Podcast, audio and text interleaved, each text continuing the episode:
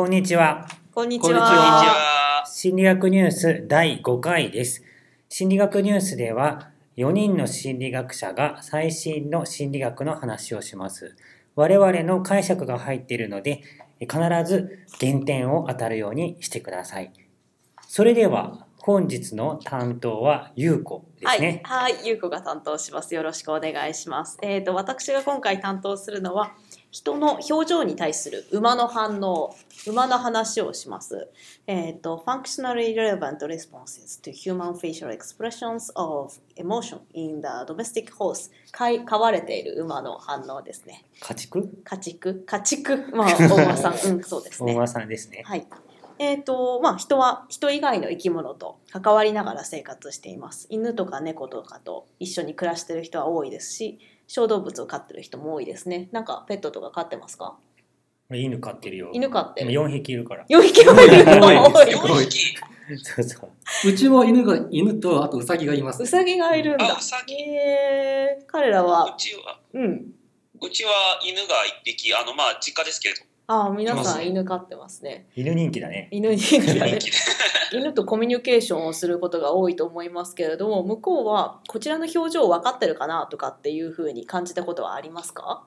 ああどう表情ね。どうでしょうね。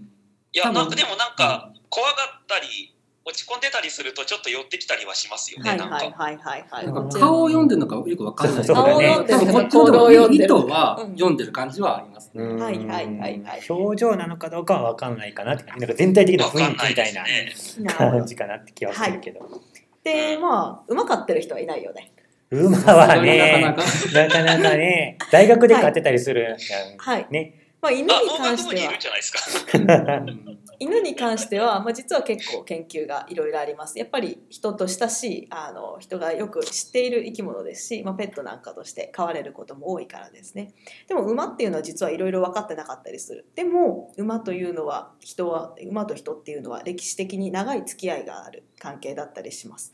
例えば昔は荷物を運んでくれたりとか、まあ、軍用馬は戦いで活躍したりしましたし現代では乗馬を親しんだり乗馬を楽しんでいる人も多いですね競馬とかも？うん、競馬もそうですね。ねあとは銀のさじっていう漫画とか私結構好きなんですけれども、大馬さんが大好きな女の子が出てきて乗馬をしたりとかっていうのが物語のキーになってたりします。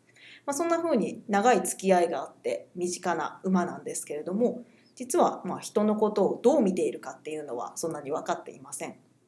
でも馬っていうのはまあさっきも言ったけど人とうまく付き合ってくれる生き物なのでコミュニケーションしてくれる生き物なのでいろいろ人のことを理解しているのかもしれません。すいません、今のところ別にギャグじゃないからね。え、なんで？いや馬はうまく付き合付き合あ、ってくれるってシャレのつもりではなかったんだけど、まあえー、と今回紹介する研究では馬が人の表情、まあ、特にポジティブな笑顔やネガティブな怒りの顔を区別できるのかというのを調べている研究。を紹介したいと思います。で今回えー紹介する研究の実験はイギリスで行われたものです。サセックス大学というのが行っています。で28頭の馬を集めていて28頭で実験をしているかなり大規模な、えーとはい実験だと思いまうす。んで馬に、えー、と顔の表情を見せるというような実験ですので、まあ、顔の画像っていうのを用意しています。んちょっと待ってそのはいはい馬って、うんさっきあのほらドメスティックだっけ、うん、ドメスティックな馬ですね。飼ってるの？乗馬クラブとか大学の。個人じゃなくてね。個人で飼っているやつではないはず。多分どこかのあの、まあ、乗馬クラブとか大学とかに属している馬っていうのを借りてきてはいはい。それで実験を行っているんだと思います。で馬に見せている顔の画像は A3 サイズの、まあ、結構大きいカラー写真で馬の鼻先から1メートルくらい離れたところに顔の写真を設置していると。でえ怒りの顔。うん。馬って、ま、真ん前って見られるんですか？なんか横に目がついてそうじゃないですか。ああいいあの質問だと思います。馬は視野がすごく広いというふうに言われていて、うん。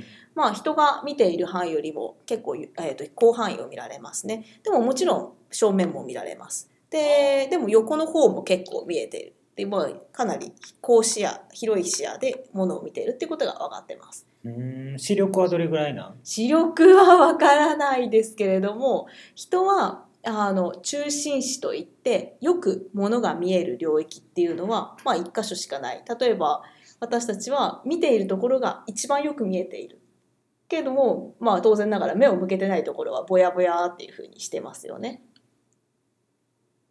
うん目を向けているところが一番よく見えているけれども目を向けてないところってあんまよく見えないよね。そうだね。うん、例えばこの辺ってことでしょ？そうこの辺って話 すいません。見えないけどね。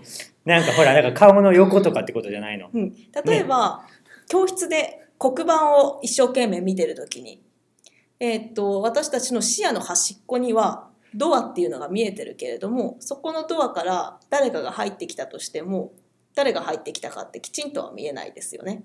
そちらを見て、見見ないとね。うん、見て初めて誰が入ってきたかっていうのが分かりますよね、うん。そういうことです、まあ、そういうふうに私たちの目っていうのは注目できる、まあ、きちんと見えている領域っていうのが1箇所しかないんだけれども馬は2つの、えー、と部分がよく見えているっていうふうに言われてます。例えば私たちが黒板を見ている時は黒板が一番よく見えているんだけど馬は黒板だけじゃなくてドアの方もよく見えているかもしれないっていうそういうことです。片目だけでそれが両方。片目だけでそうです。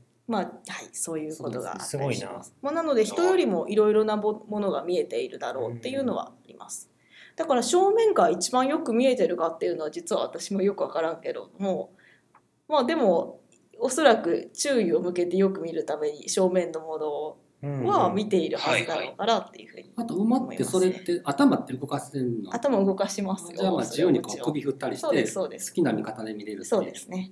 うんはい。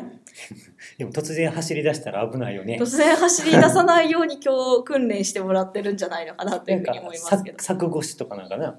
そうですね柵越しなのかな？そこまではちょっと覚えてないけれども、はいまあそんな感じでえーっとちょっとややこしくなってしまいましたけれど大間さんの、えーっと目っていうのはそういう作りになっているらしいと。で今回は大間さんに顔の写真を正面に持ってきて見てもらうっていうような実験をしています。うんで、まあ、使った写真は怒りの顔と笑顔でした。まあ、この怒りの顔と笑顔を区別できるかどうかっていうのを知りたいっていうのが今回の研究で、えー、とやりたかったことだからですね。それって誰の顔？えーっと誰の顔？だから、はい。あの、その馬たちがさ、は関わる、関わったことのある人のはい。顔なのか、馬たちが関わったことのある人の顔ではないと思いますじゃあ初めて見る人。初めて見る人かなというふうに思いますうんちょっとよく読んでみないとわからないけどそういうふうに知ってる人の顔という記述はなかったので、まあ、どっかの、えー、と顔写真を集めているところからうん持ってきた顔ではないかなと思います。はい、そういうふうにまあ顔の写真怒りの顔と笑顔っていうのを見てもらいました。で今回の実験では特に、えー、と顔の左側を見るという視線の偏りを使って馬の表情認知を調べています。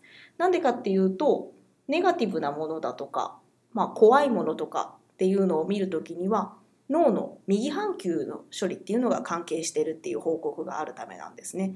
でさらに右半球は左側の視野の処理と関係しているのでネガティブなものを、まあ、怒り顔ですね今回を見るときは左側を見るっていうような偏りが生まれるんじゃないかっていうのが予測でした。まあ、なのそでれは馬でもそうなんですか？それなんか人間の研究なんじゃないかと思うんですけど。うん、馬でもそういうことがあるんじゃないかっていうのが予測ですね。えっ、とまあそれのはいはいそれを研究してみましょう。それを調査してみましょうっていうのが今回の研究です。うん。で、えー、ともし怒り顔と,、えー、と笑顔を見分けられているのだとしたらそういうふうに怒りっていうネガティブなものを見ている時には左側を見るっていう偏りが出るんじゃないかと。でももし笑顔と怒り顔を見分けられていないのだとしたら笑顔を見ても怒り顔を見ても同じような反応になるだろうというふうに予測できました。はい、そういう予測のもとで実験をしてみました。で実際に実験をやってみると、まあ、まさしく怒り顔を見ている時には左側を見る回数が多いということが分かりました。まず最初に顔写真を見た時に左側を見る割合が多い。まあ、さらに全体の時間を見てみても怒り顔を見ている時には左側を見ている時間が長いという傾向がありました。えー、とでも笑顔の画像を見ている時にはそうした左側を見るという視線の偏りはありませんでした。つまり予想通りネガティブなものを見ている時には左側を見るという視線の偏りが生まれたということですね。えー、とまたさらに心拍も測ってるんですけれども怒り側を見ている時の方が心拍が早く上がる。きっと怖かったんだと思いますがというようなことがありました。でこうした結果から馬は笑顔と怒り顔を見分けることができているんじゃないかということが、まあ、この研究で示唆されています。でまあということはですね大馬さんと私たちは表情を使ったコミュニケーションを取ることができるのかもしれないというような可能性を、えーと示すものだと思いますまあ、すごいにっこり笑って近づいたりものすごい怒った顔をしたりするとそれは大間さんにちゃんと伝わるんじゃないかっていうふうに考えられますねっていう研究でした。でこの研究からの私たちは種族人だけとか、まあ、馬だけっていう種族を超えた表情の認知表情の伝え合いみたいなものができるんじゃないかっていうことをこの研究は示唆しています。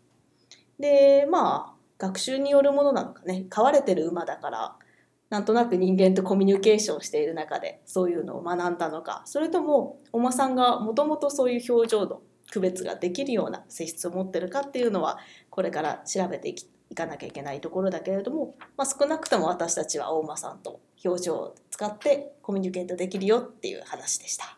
はいおしまいです。うんでもなんかコミュニケートできるかって言われるとどうなの？こっちは分かんなくない？馬の表情とか。はい、いいことを言いますね。つまり、こちらが大馬さんに表情を使ってこちらの気持ちを伝えることができるかもしれない。だから、笑顔を作って私はあなたに友好的ですよって伝えられるけど、じゃあ大間さんが何を思ってるかって言ったら、大間さん表情返してくれないからね。馬って表情あんの？その怒った顔と悲しい顔とかってあんのかあると思いますよ。えー、あの、牙向いて、牙じゃない、牙はない。牙はない、ごめんなさい。えっと、歯を向いたりとかっていうのしますし、耳をペタッとしたりもするでしょ？あと尻尾とか、うん、あとなんか明らかに後ろ足をこうゲシゲシしてて構えてたりとか、うん、とかっていうの。でも確かにあるあじゃあその馬ってその仲間の馬を見てる時に、うん、例えば怒ってる馬を見てる時となんかこう悲しい感じの馬を見る時まあ笑顔の馬っていうのか分かんないけど、はい、その時の視点ってどうなってるのかな？馬同士そうですね。馬同士あそれはすごく面白いと思いますね。馬同士でも相手がめっちゃ怒ってたら怖と思って左側を見るのか。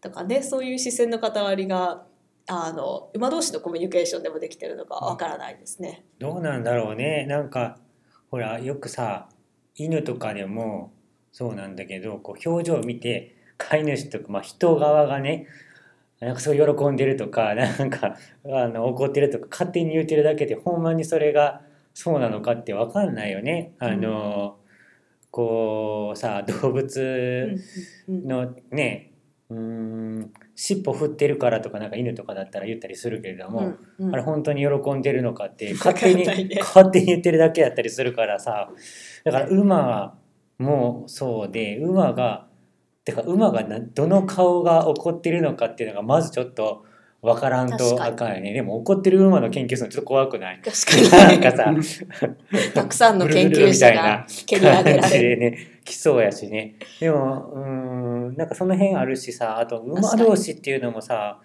で人はなんかこう勝手に顔使ってさコミュニケーションしようとするから、うん、馬は呼んでるかもしれへんけど馬同士はそんなことね、捨てへんかもしれへんよね。だからそれを使わなかったらね。表情を使ってコミュニケートしてるかっていうと、そうではないんじゃないかっていうふうに思いますね。それ以外の行動とか、そうそうそうそう。そういうところでもしかしたら見てるのかもしれない。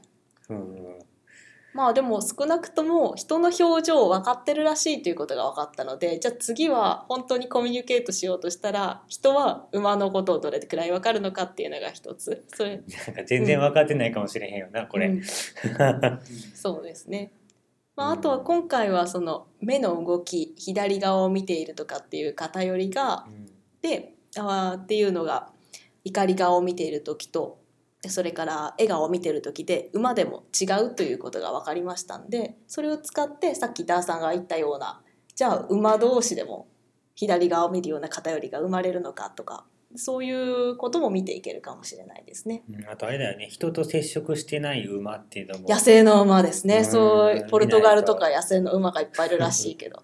あのね、はい、あとだからその馬って何歳とかって書いてあった？年は論文にも書いてあったと思いますが今すぐにちょっといやなんかだからほら例えばさその野生っていうのが難しそうならまあ子馬とかね、うん、そういうのでもうん。そうですね。いいかもなっていう。えー、っとあ書いてありますね。4歳から23歳の馬。平均年齢は15歳って書いてあります。4歳っていうのが一番若い馬。馬の4歳って人で言うと？